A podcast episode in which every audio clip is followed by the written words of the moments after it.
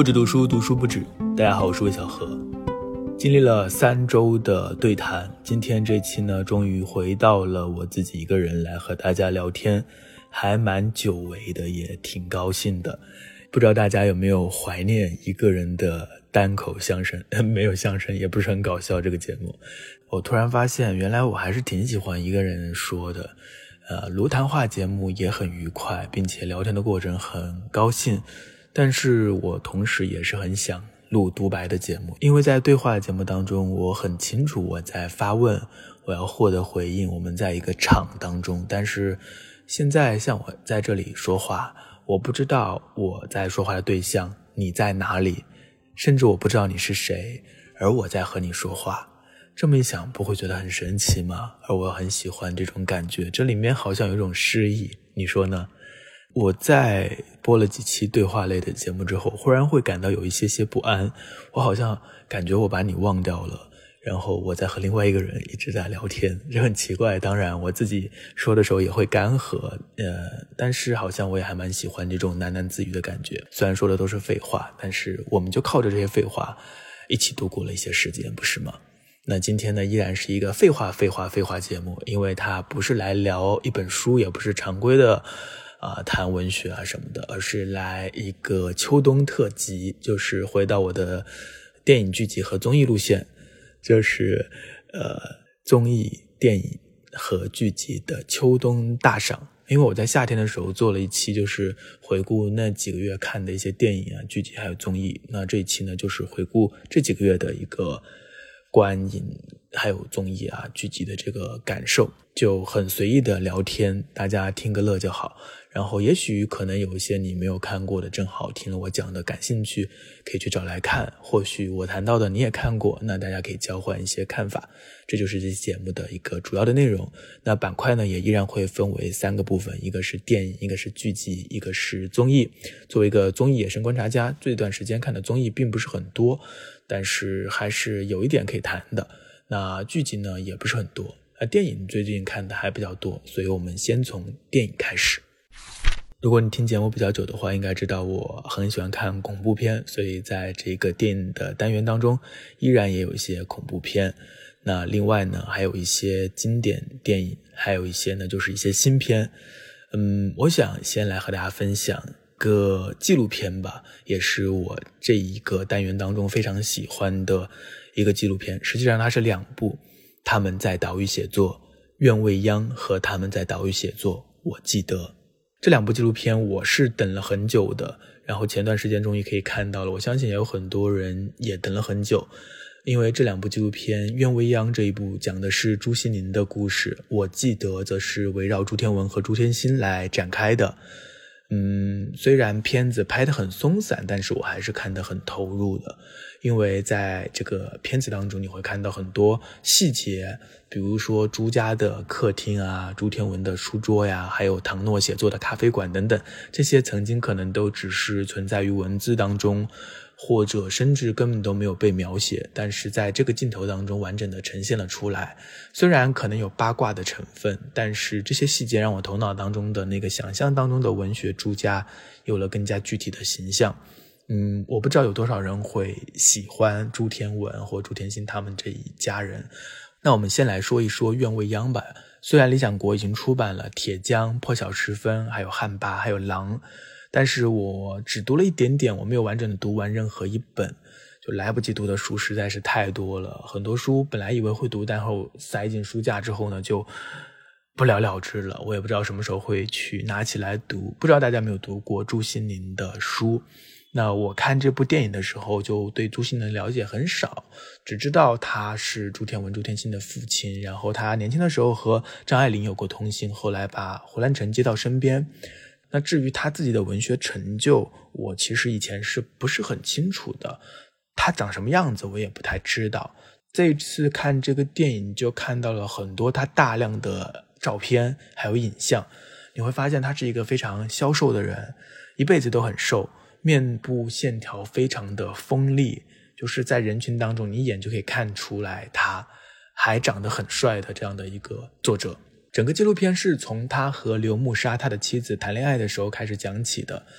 电影的形式也比较简单，就是朱天文、朱天心和朱天一他们三姐妹轮流来读当时他父母的通信，然后就是他的写作生涯。他真的很勤奋，上午写长篇，下午写短篇，出了很多的书。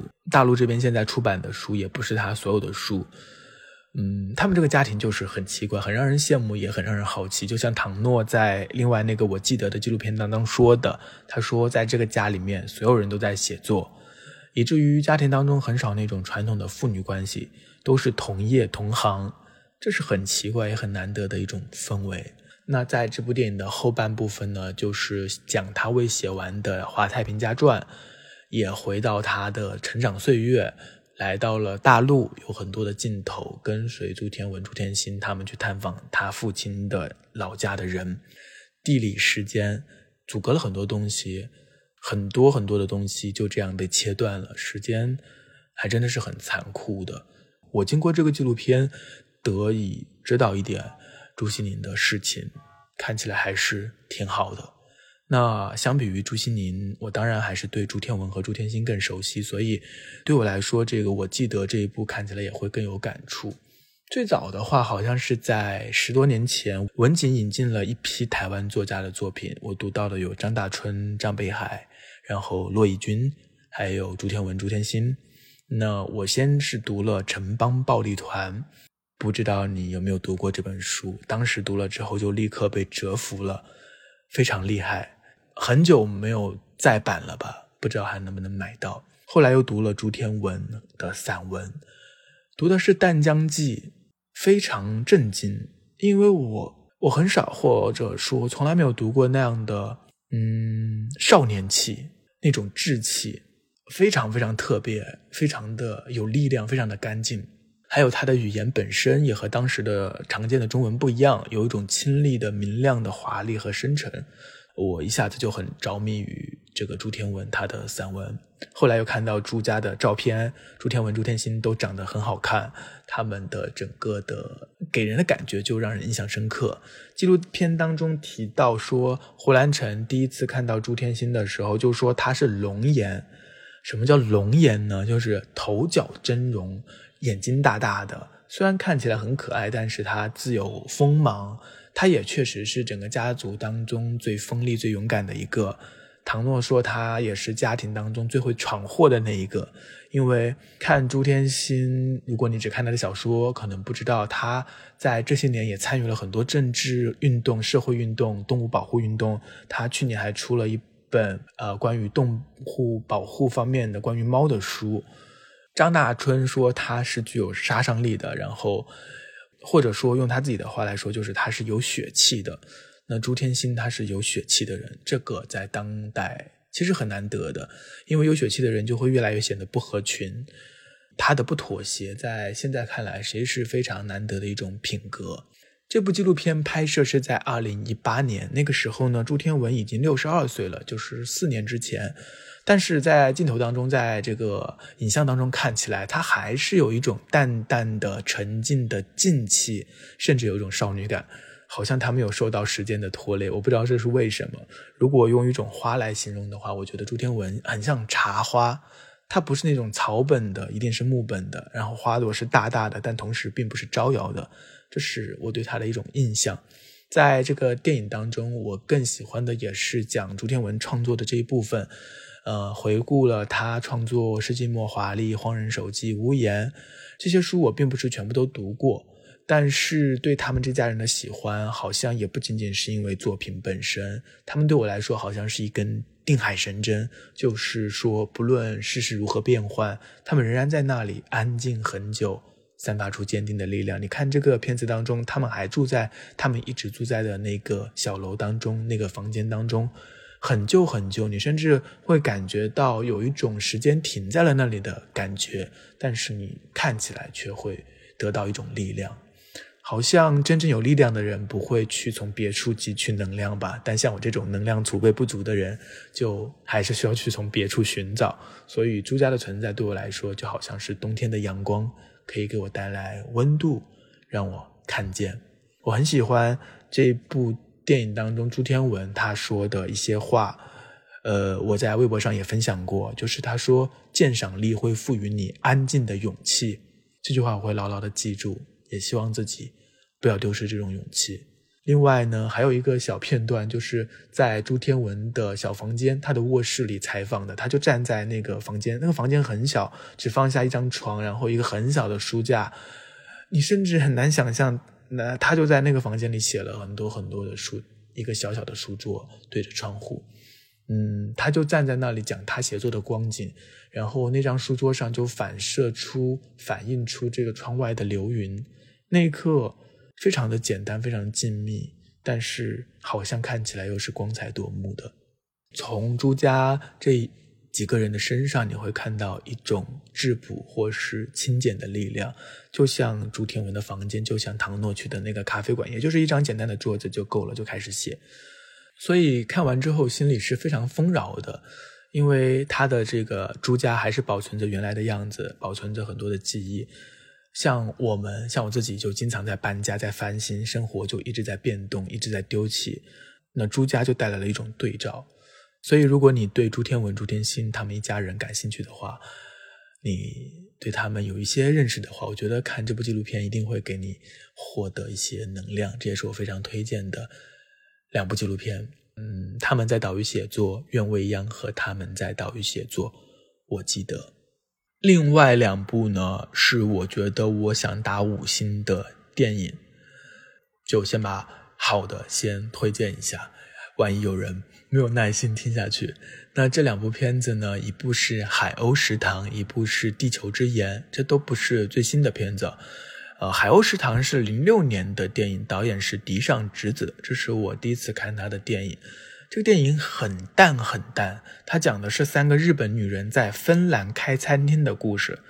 北欧本身就很冷静，那这个电影更加的冷静，而且它给人的感觉是怪怪的、轻轻的，他没有挠你痒痒，也不准备讲什么道理，他有套路，但是又常常偏离套路，所以看起来他有点喜剧，但是呢又不是那种挠你痒痒的喜剧，就还挺有意思的。这个女主角叫做幸会。电影的一开始呢，他就在这个芬兰的一个街头开了一家餐厅，取名叫做海鸥食堂。所以叫食堂，是因为他不希望这是一家餐厅的感觉，他希望他有一种家常感。因为店里的食物呢，也都是日本家庭常见的一些食物，其中还提供饭团。可能就是因为他们提供的这个食物太家常了，所以这个店里的生意也不是很好。按理说，我们要经营一家餐厅的话，肯定要想办法去招揽顾客。但是这个幸会他什么都没有做，他就很淡定的每天在这个餐厅当中洗碗、擦盘子，做自己的事情。后来呢，他就遇到了两位从日本来的女士，一个叫做小绿。这个小绿她也是一个中年女性吧，我们不知道她的前史，不知道她为什么来日本。她好像就是在地图上随便指了一下，看到了芬兰就来了。还有一位叫做镇子，她是来旅游的，刚落地呢，她的行李箱就搞丢了，被航班弄丢了，所以她就滞留在了这里。因缘际会，他们两个就加入了海鸥食堂，和这个幸会一起打理餐馆。那毫无疑问，这是一个开店的故事。开店的故事呢，它一个常见的一个故事线，可能就是一个生意不好的店如何变得生意好，如何成功。那在这个电影的结尾，确实店里面坐满了人，是一个大团圆的结局。但是它又不是那种我们常常看到的那种创业电影，它不是打鸡血的，它不是克服一个困难一点点走向胜利的。他们几乎没有做什么来获取成功，他们所做的就是他们一直在做的，他们就是非常安静的，呃，执着的做着他们简单的事情。另外，这个电影当中，他的人物关系也非常的淡，非常非常的淡，没有什么冲突。可能你会说有治愈的成分吧，他们几个人之间可能有互相救赎的成分，但是这样说好像又太过了，没有那么重，就是很轻很淡的。然后我们也不知道这三个女人她们的前世，不知道她们在芬兰之前的生活是怎样的，电影也没有告诉我们。所以除了一位女性顾客，呃，她的故事比较有呈现，她的丈夫离开她去之后呢，她很悲伤。然后除了她之外呢，所有人的交往都是很克制的、距离的、点到为止的。这就是北欧的距离吗？我不知道。呃，但是作为观众的话，我们就和片子里的人一样。和整个电影当中的人物也保持着距离，不会贸然的进入任何一个人的内心世界。我们带着一点距离，但是又能够感受一些温暖。呃，我还蛮喜欢这种感觉的。在这个电影当中，饭团是一个很重要的元素。饭团嘛，很简单也很日常，但是却饱含着温情。或许这个电影呢，就像饭团一样，你看起来简简单单的，但是还有一些什么被包裹在了这个饭团里面，你要咬下去才会发现。甚至当你吃完了之后，你也不会有什么惊艳的感觉，但是你却在不知不觉经历了，饱足了。总而言之，这部电影它不焦虑、不痛苦、不喜也不悲，只是淡淡的，就像这个店当中永远充沛的阳光。它店里的阳光充沛的意象，也是时常在我的脑海当中会浮现的一幅画面。所以，如果你有空的时候，我也非常推荐大家去看一下这一部《海鸥食堂》。另外一部电影呢，也是一部纪录片，是文德斯的一部纪录片，也很有名，就是《地球之盐》。我之前听过这部电影，我听到《地球之盐》这个名字，我以为它是一个。呃，环保题材的一个纪录片，我不知道为什么会有这样的印象，但实际上它不是，它是一个关于巴西摄影大师萨尔加多的一个人物纪录片。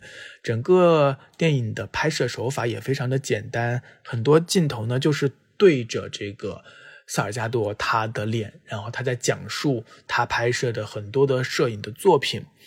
很奇怪，这样的讲述可能会很单调，但是你看起来却一点也不会，你会很沉浸其中。我不知道为什么，可能有一个原因，就是因为萨尔加多确实拍的太好了吧。他拍的很多的照片都是关于这一个世界上受苦的人，那些矿工，那些难民。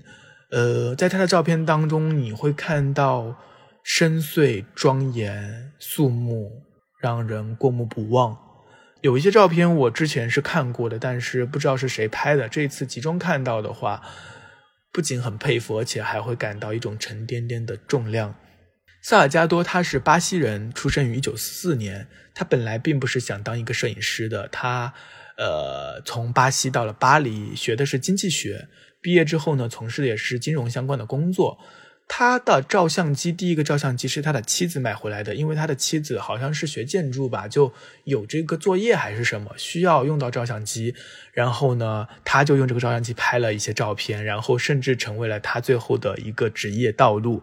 二十九岁的那一年，其实不算早，二十九岁啊，很多人其实已经到了一个。呃，职业的一个比较深入的阶段了，但是他在那个时候就放弃了银行的工作，跑到非洲去拍了很多他真正想拍的照片。然后此后很多年，一直到现在，他的足迹遍布世界各地。他拍了拉美、非洲、中东，他的镜头对准的永远都是那些因战争灾害而流离失所的人，都是我们的主流世界之外的人。嗯，他的照片也都是黑白的。非常的震撼人心。如果你没有看过的话，你可以去网上搜一下，看看他的照片。他会花很长的时间，好几年去拍摄一个主题，然后拍摄那些被遗忘的人、那些暴行，还有那些真相。但是他并不是那种及时的新闻摄影，因为他的照片当中有一种更大的尺度，有很多的苦难、死亡和悲伤。所以在看到这些照片的时候，我。有很复杂的感受，一方面你会感到很震撼，另一方面你也会感到一些残忍。或许也正是这种残忍吧，在拍完卢旺达大屠杀之后呢，他自己也没有办法忍受了，没有办法忍受人类的，所以他就回到了巴西，回到了父亲的农场，开始把那片荒山种满了树，把他童年时候的森林重新召唤回来。看到这里的时候，会让人获得一种平静。你会看到。原来自然的恢复力是那么的快，现在呢，就是在这个纪录片拍摄的那一段时间，他又重新去到了世界各地。不过这一次呢，他不再去拍那些人了，他把镜头对准了自然，他完成了一个新的项目，叫做《创世纪》。嗯，就是拍了很多的自然风光，但是又不是那种所谓的风光摄影。这刚刚的一个介绍呢，就是他的一个成就和故事。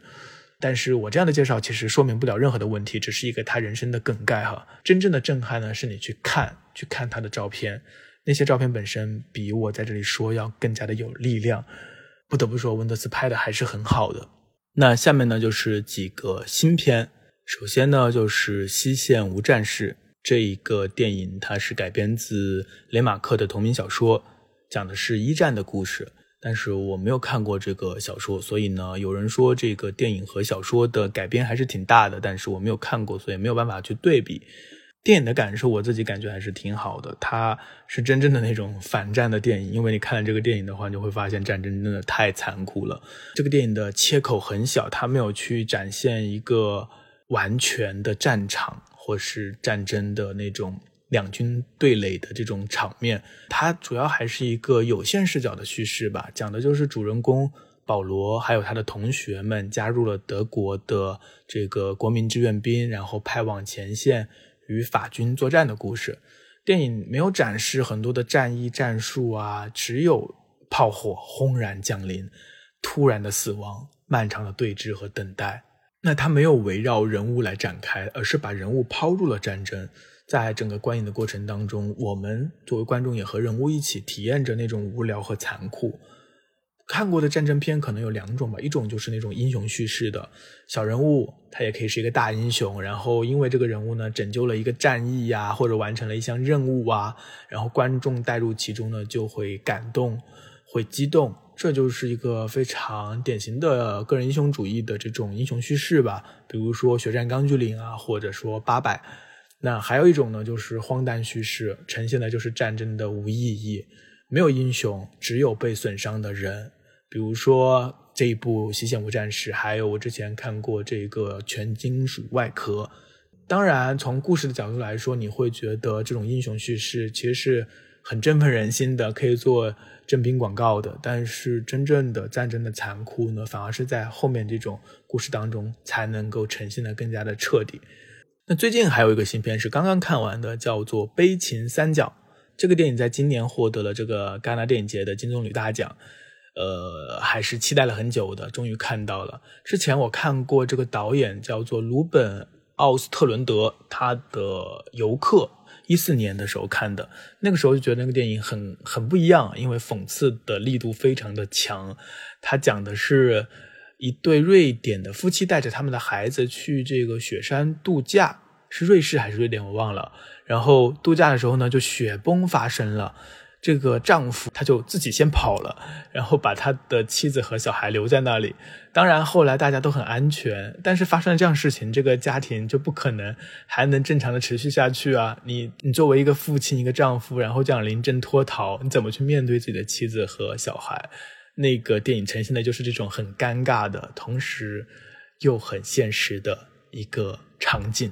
前两年也看了他的另外一部《方形》，他依然是非常戏谑的风格，也是讽刺力度非常的足的。那这一次的《悲情三角》呢，仍然很讽刺，而且非常的明显。但是不一样的是，它是一个三段结构，就是它分为三个小故事，当然是由一组年轻人串起来的。那第一段呢，就是讲的一对光鲜亮丽的模特情侣。他们因为买单而发生的一起冲突。那第二段就是讲这对情侣，他们因为是网红，所以登上了一艘豪华的游艇。然后呢，在这个船上就有很多有钱人，很多是俄罗斯人。但是很奇怪的是，这个船长还是一个美国的。这个马斯马克思主义者，然后这个船上的很多游客呢，却是俄罗斯的资本家，就这种关系或是身份的错位很有趣。然后呢，就会在船上发生了一起这个船长和这个资本家大乱斗。呃，最后呢，船就遭遇了海盗，然后一群人流落了荒岛。后面的这一部分就很像是加入了性别议题的银王，就是在这个岛上呢，人。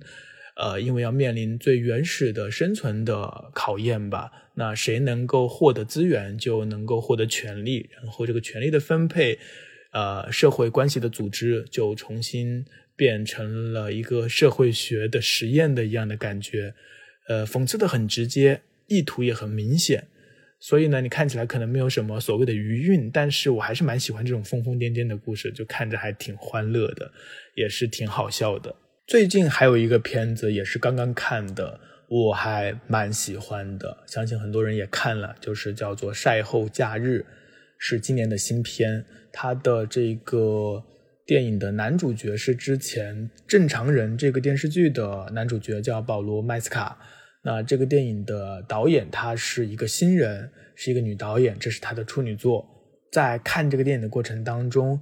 我非常的好奇这个剧本是怎么写的，因为这个故事非常的简单，它充满了那种无所事事的，充满了那种细碎的生活的日常的细节。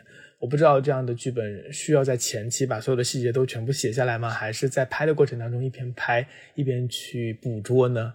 我还蛮好奇的。整个情节一句话来概括的话，就是讲的一个年轻的父亲和他十一岁的女儿一起去土耳其度假的过程，就是一个暑假吧，可能一周的时间或者长一点，具体的时间多长我不太清楚。总之呢，是一个充满着阳光的度假区，在海边。但是在观影的过程当中，你还是会感受到一种忧伤。电影包含了很多很多的那种情绪张力很强的片段，有一种私密感和一种呼吸感。这个电影的悲伤就在于，你会发现这一个父亲，这一个主角男主人公，他很年轻，但是他的女儿呢，十一岁，所以你就会知道他可能很早就。呃，肯定是没有结婚的，就生下了小孩。那你也不知道他现在过的是怎样的生活，但是你好像觉得他有蛮多的痛苦的，因为他经常会陷入一种沉思、忧郁的状态，呃，充满悲伤。有一次还走到了海里。那从一些只言片语或一些碎片的线索来看，我们会知道这可能是这个女孩和她的父亲度过的最后一个假期，甚至是他们最后一次相处。整个电影呢，可能就是这个女孩她长大了之后，重新去看当时他们录下的一些素材，然后对过去的一个回忆。那这个回忆的过程当中，会看到这个父亲，这个年轻的男人，他的身体当中充满了悲伤，那种悲伤可能都要溢出来了，但是却是在一个阳光海滩，这种反差，这种对比。而且他也没有很强的情节，完全就是在那种细碎的度假的日子啊，啊睡觉，然后晒太阳、吃饭这样的一些细节当中呈现出来的，非常的私人，但是又很细腻、很好看。就是他抽掉了很多具体的答案，留下了很多忧伤又甜蜜的记忆。我还是蛮推荐的，如果大家没有看的话，可以去看一下这一部《晒后假日》。那还有几部电影呢？这里就不聊了，因为感觉时长有点太长了。呃，再聊几部这个恐怖片吧，因为这也算是一个常备单元。恐怖片我看的还是挺多的。首先第一个呢，就是前两天才看的新出的资源《永恒的女儿》啊，这一部片我不推荐。如果大家有想看的话，也可以不用去看。这部片吸引人的一个点呢，是它的主角是这个。呃，蒂尔达·斯文顿，而且他是一人分饰两角，他是一个，嗯，在一个酒店当中的一个恐怖片，关于母女关系的。我看到这个标签写的是恐怖片，但实际上你看了之后会发现它并不是一个恐怖片，它有这种心理恐怖的氛围，但是它的这个恐怖元素是非常薄弱的，它有一点悬疑，但是这个悬疑又很单薄，很简单。你一眼就可以看穿它，然后你看穿了之后，你就会发现整个过程就很无聊了，什么都不剩了，因为导演并没有更深的东西来去承接它的这个悬念。呃，虽然是关于母女关系的，但是和前面我们提到的这个晒后假日的这个父女关系相比呢，这部电影就非常的差了，非常的差，不用看。还有一个恐怖片《野蛮人》，《野蛮人》这个电影也是蛮期待的。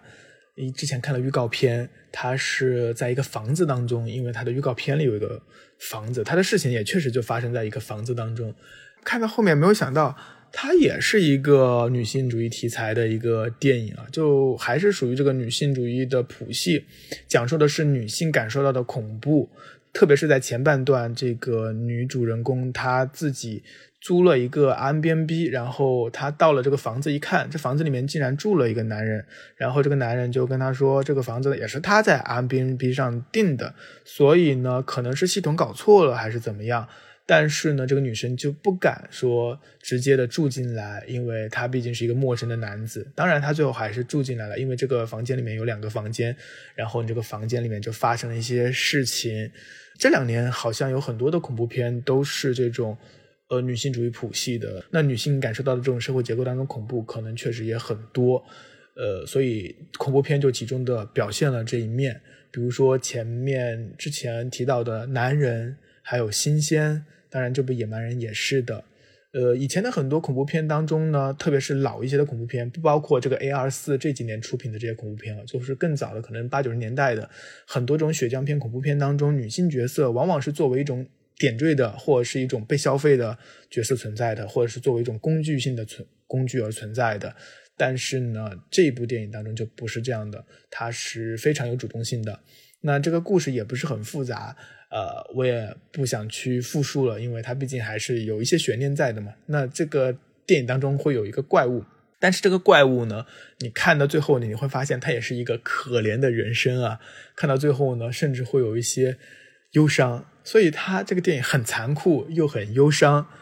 它的前半段和后半段的这个衔接呢是非常跳的，非常不一样的。那有些人会觉得这样的衔接会不会太不和谐了？但我觉得还行，我可能会打三到四星，就还是可以看的一个恐怖片。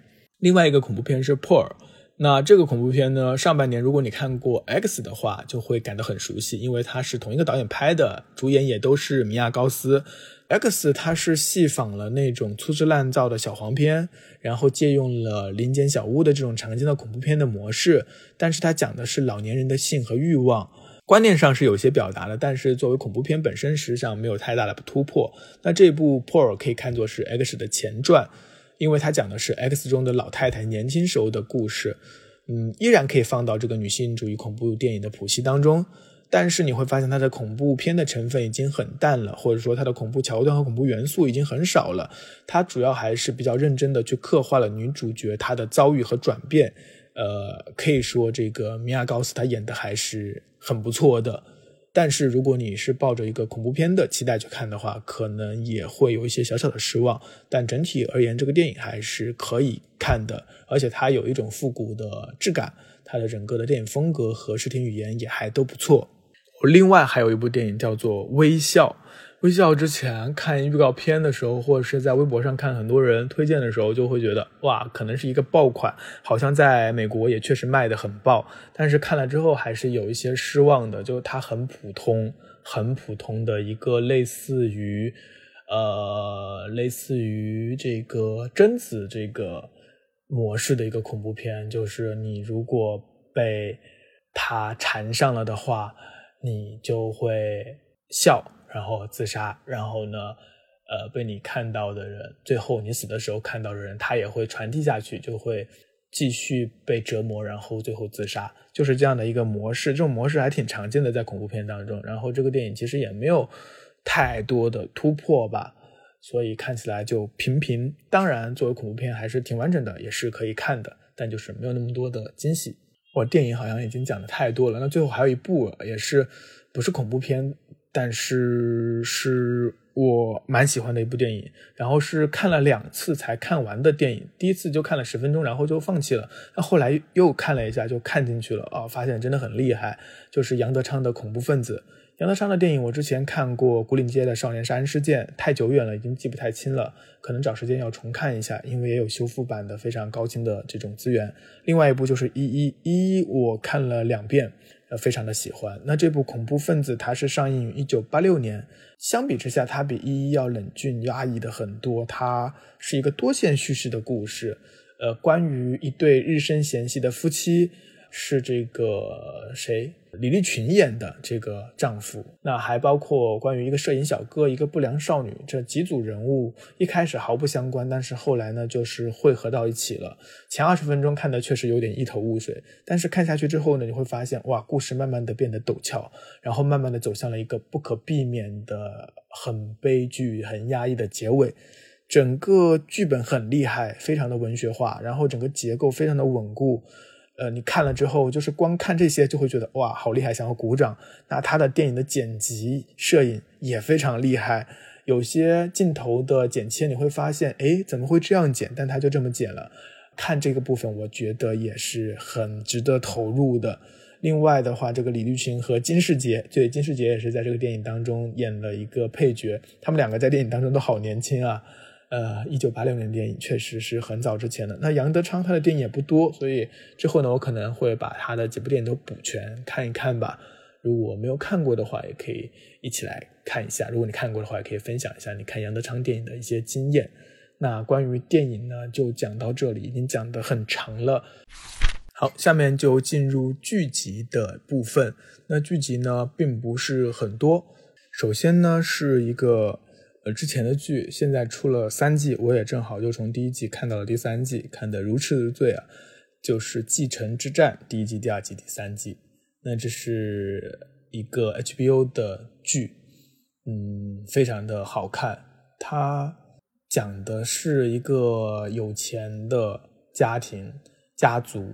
好像原型是这个默多克家族吧，他的这个继承人的问题。首先，这个父亲呢，就是一个非常古怪的、非常变态的、呃，非常独裁的一个老头。然后他的几个儿子呢，有不中用的，有很自卑的，然后有想要去做事又被他父亲打压的。然后还有一个女儿，一开始是很得宠的，但同时呢，也是会被他父亲打压的。这样的一组家庭关系非常的畸形，非常的畸形。每一个人可能都要去做心理咨询。然后这一群人呢，就围绕着继承的问题展开了战斗，看起来非常的爽。我觉得这个爽可能就在于这个剧本写的非常的好。电视剧到现在为止，好像就越来越倾向于去发展人物了。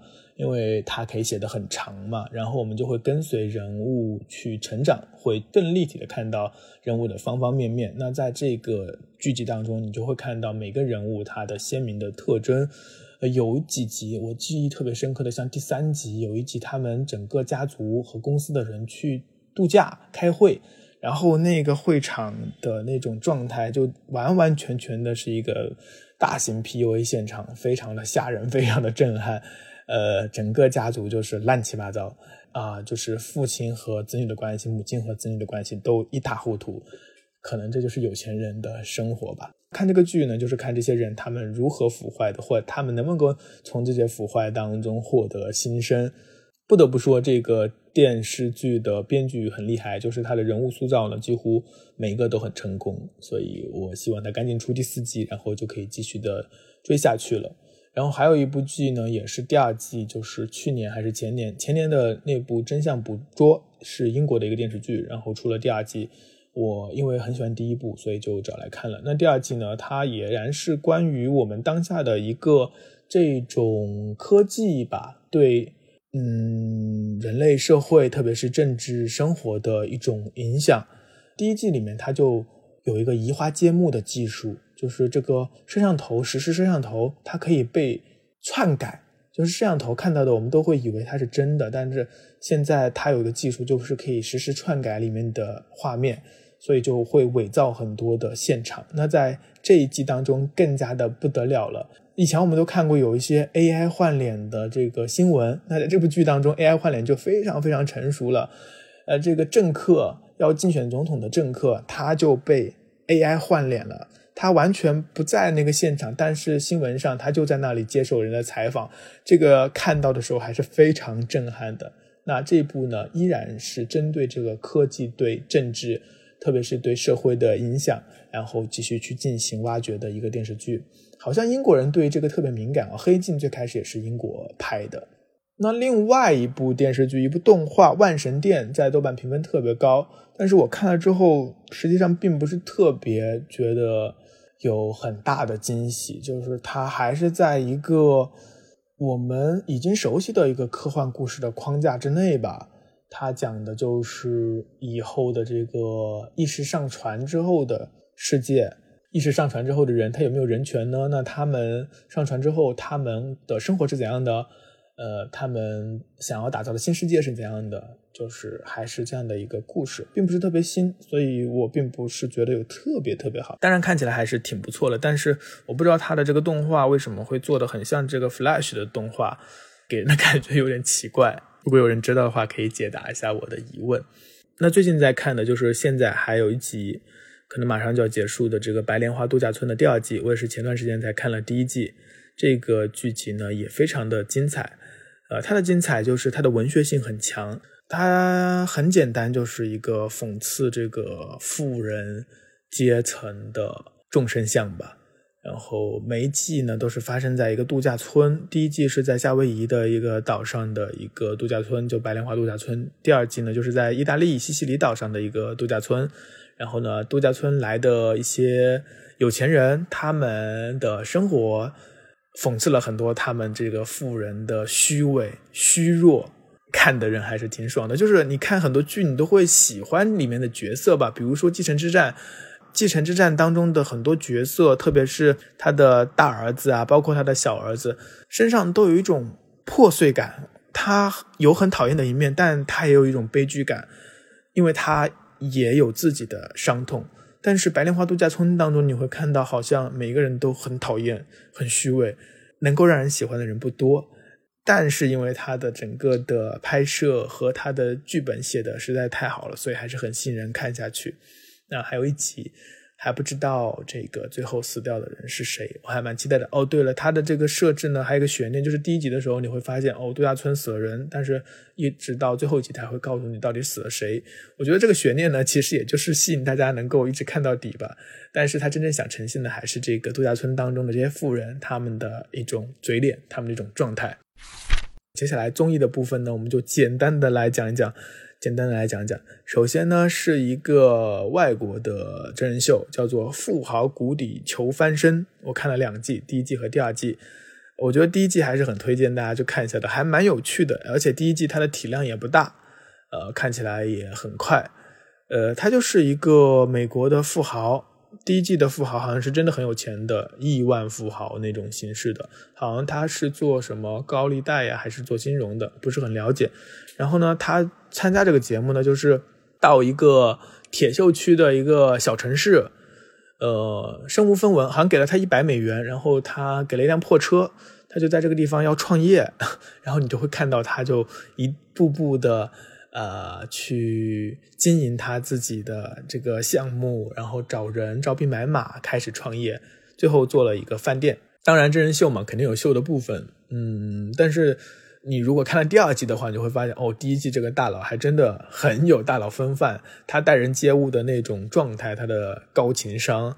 他的管理能力都是有目共睹的，所以从他身上还确实能够学到一点东西吧。当然，看真人秀学东西也不太现实。那你可以一边看这个乐子的过程当中，看一个创业故事的过程当中，也会得到一点不知道算不算教益吧。另外呢，就是比较乐子的一些真人秀了，比如说《脱口秀大会》的第五季，那这个在豆瓣上的评分非常非常的低。那我看完了之后也很纳闷，为什么要看这个？而且每一年都看呢？看脱口秀就是很多时候都笑不出来，而且今年尤其是这样，因为可能不知道是不是管控太严，还是越来越严，就是他们讲的很多内容都没有讽刺。那喜剧的一个很重要的部分就是讽刺，或是你对这个世界有意见，然后你用笑话的方式去讲。但是这个节目当中的。一大部分都是比较日常的梗，没有和这个社会发生互动、发生关系，就会觉得挺没劲的。当然，也可能是大环境的原因吧，所以也不能苛责。那这一季当中，我最喜欢的还是鸟鸟，嗯，鸟鸟差一点就得冠军了，还是为他可惜啊。那最近还有一个喜剧节目，就是一年一度喜剧大赛，第一季也是非常的热闹，非常的火热。这一季呢？好像整个风评啊，好像整个节目的状况啊，也没有那么好了。我不知道是什么原因啊，可能这种节目就是对这种参赛选手要求很高。如果这些选手能力很强的话，就会呈现很好的节目。因为它毕竟不是那种真人秀嘛，不是靠这个剪辑上能够去操作的，它还是要硬打硬、实打实的这个创作出来一个节目。节目好不好看是非常重要的。到目前为止呢，我觉得我还是非常喜欢土豆吕岩他们那一组几个节目，我都非常非常的喜欢。那个进化论真的是把我笑翻了，还有他前面的大本钟也非常非常好。他们的节目我觉得是比较少的，因为这一季你看这个一年一度喜剧大赛，好像也是很多都是爱情、谈恋爱类的主题或故事。但是只有在土豆他们的这个节目当中，还有一些讽喻的成分在，而且有一些奇思妙想的东西在，你会看到不一样的角度，会觉得他们真的脑洞清奇，而且很有一种清奇的力量。那还有一些别的节目呢，就谈来谈去还是谈恋爱，就很老土啊！怎么还有这么老土的节目？那最后还有个节目呢，也是现在还才看到第四集吧。在去年呢，也是一个年度的综艺节目，年度的真人秀，就是芒果 TV 的《再见爱人》第二季。第二季我也在看，看的人心肌梗塞，但是还是想要往下看。呃，我觉得看这种节目呢，实际上它不仅是一个婚姻或离婚的节目，它是一个心理人类心理样本观察的一个节目。呃，当然你会发现这个芒果台的剪辑或它的叙事啊，确实还是挺厉害的。前两集那个高强度的、那个高浓度的，让人这个胸闷的这种场面，一下子就激起了你的这个观看欲。但同时呢，你又会觉得会不会太残忍啊？把一个人的暴怒的那一面，或是性格不是那么好的一面呈现在这个镜头面前，会不会太残忍了？啊，很复杂，很矛盾。当然，作为观众呢，还是看下去的话，你会发现哦，原来这个人物也不完全是这样的，他还是有一个人物弧光在里面的嘛。所以说，这个芒果台它的这个真人秀还是有一套的。那很多人觉得说这一季没有第一季好看，嗯，原因在哪里呢？可能确实是在于选人，那这个选人也是很重要。那这一季呢，还是这个宋宁峰和张婉婷他们两个人之间的这个张力比较足啊。虽然暴露了很多的问题，脾气暴躁，然后他们之间也有很多的矛盾，但是你会发现他们反而是捆捆绑的最紧的一对。他们想要解决问题，或者是他们还呃想要把日子过下去。所以虽然很吵，然后虽然很凶残，但是实际上他们之间的纠葛或他们的这个戏剧冲突啊，他们的人物关系。反而是更好看的。作为一个观众的角度来说，那相反，像这个艾薇和 Lisa 姐，包括苏诗丁和卢哥，他们特别是这个艾薇和 Lisa 姐之间，就完全是一种确确底底的不想再有纠葛的那种状态。所以呢，没有什么互动，没有什么深层次的互动，就不想再提了。所以看起来就没有什么特别大的力气。那这个卢哥和苏诗丁呢？倒是在上一集当中呈现了他们的冲突，但是有点看不懂他们两个人之间的关系，看不太懂。那看不懂就看不懂吧。那我觉得这个节目还是蛮有意义的，虽然很多人吐槽，但我觉得你还是能够看出这种亲密关系当中普遍存在的很多的问题啊。它不是那种两性心灵鸡汤，也不是那种婚姻教学，它确实就是一个心理学的亲密关系当中的一种样本。很多问题，它不只是说不爱了、爱的深不深啊这样的话能够概括的，它都来自于人的性格、个性，还有生活细节。在中国，家庭的地位都非常神圣的。为了维系这样一种场面上的圆满，我们见过了太多家庭内部的暴力和痛苦，长久以来它都被忽视的，没有被重视。那这档节目，它当然不能解决，但是它呈现把问题呈现出来，哪怕是血淋淋的，我觉得也是挺好的。就像我之前说的嘛，就是我们其实八卦也并不完全是负面的东西，它关乎道德，关乎关于美好生活的一个讨论。我们在讨论别人的时候，也是在重新的定位自己。但是还是想要强调一点，就是因为这个网络环境现在没有那么美好，很多时候观众呢就 只看到别人的问题，然后就开始骂别人，不会去反思自己。我觉得这个节目更好的一面，还是说你可以在别人的亲密关系当中暴露的问题，然后来看到自己是不是也有这样的问题。呃，这是一个最大的价值吧。所以从节目的制作到内容，我觉得它还是挺好看的。那它的好看，当然不是说让你哭了，让你笑了。它还有一种中国社会家庭的这种样本意义，能够作为一面镜子来让你反思。当然，在看节目的过程当中，我们会上头啊，那这个是剪辑的这个作用，当然也是这种镜头放大的一种作用。所以，我想，如果你真的很讨厌某个人的话，自己一边看一边吐槽就可以了，不要把那种恶意的语言发出来，因为你发在网上，其实就是把它变成了一个实质。因为你只是口头看的时候说一下，它就消散了，也是只在你的环境当中存在。但是你把它写下来发在网上的话，它就形成了一种小小的刺，一种小小的暴力。那暴力很多时候就是在不经意的时候发生的。如果我们讨厌它的话，就不要使用。好的，那这就是我的一个综艺的一个观看的一个体验，好像也不是很多，主要是前面电影讲的太多了，我现在就。